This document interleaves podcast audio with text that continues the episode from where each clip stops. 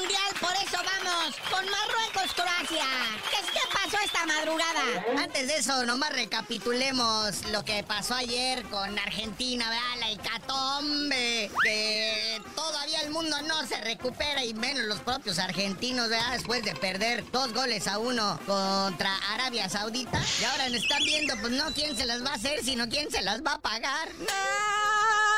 ¿Para qué, Arabia? ¿Para qué? Ya teníamos hecho Empatábamos con Polonia, procedentemente se perdía ligeramente, ligeramente con Argentina. Y después íbamos por ustedes. Se nos voltearon las quinielas, muñeco. En los books, casas de apuestas alrededor del mundo, todo mundo corría de un lado a otro. Ah. Algunos haciendo más dinero y otros perdiéndolo, ¿verdad? ¿Qué sospechosismo hay con esto de los mundiales? Pues hay una mecánica repetitiva.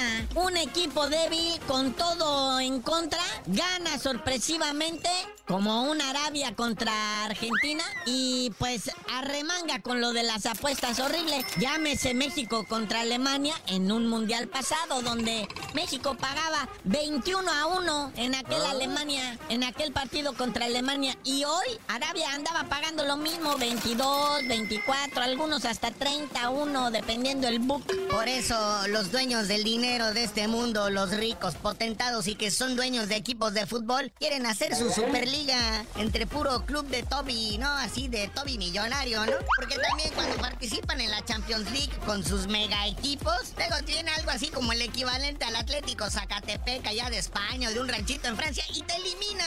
¿Cómo es eso? ¿verdad? Es el mundo de las apuestas, pero no estés de amargados y ahora sí, esta madrugada, muñeco? Bueno, primero déjame decirte de unos vecinos de los alemanes, ¿verdad? Dinamarca, que empataron a cero con Túnez. En un partido, eh, este, así, trabadón, aguerridón. Digo, para el, el marcador no refleja lo que sucedió en la cancha. Y además fue el debut del arbitraje mexicano en este mundial. En el silbato del señor César Arturo Ramos. Se habla, se dice, se comenta que Túnez merecía más, más que Dinamarca, que es uno de los que se considera pudiera ser caballo negro y meterse hasta semifinales. Pero bueno, ¿qué pronósticos tienes para esa España-Costa Rica que está a punto de iniciar, muñeco? No, pues esa furia roja española está en el papel para pasarle por encima a Costa Rica. Costa Rica es con caca. Aparte, recordemos que Costa Rica entró por repechaje, ¿no? Entonces, este, pues ahí está, salvando ahora sí que el honor del barrio. Porque pues de aquí nadie ha sobresalido. Los gringos empataron, México también. Eh, ahí te encargamos, Costa Rica. Vas por el honor de CONCACAF. Y ya la una el Bélgica, Canadá, que se deberían de ponerlo en la madrugada, ¿qué les pasa?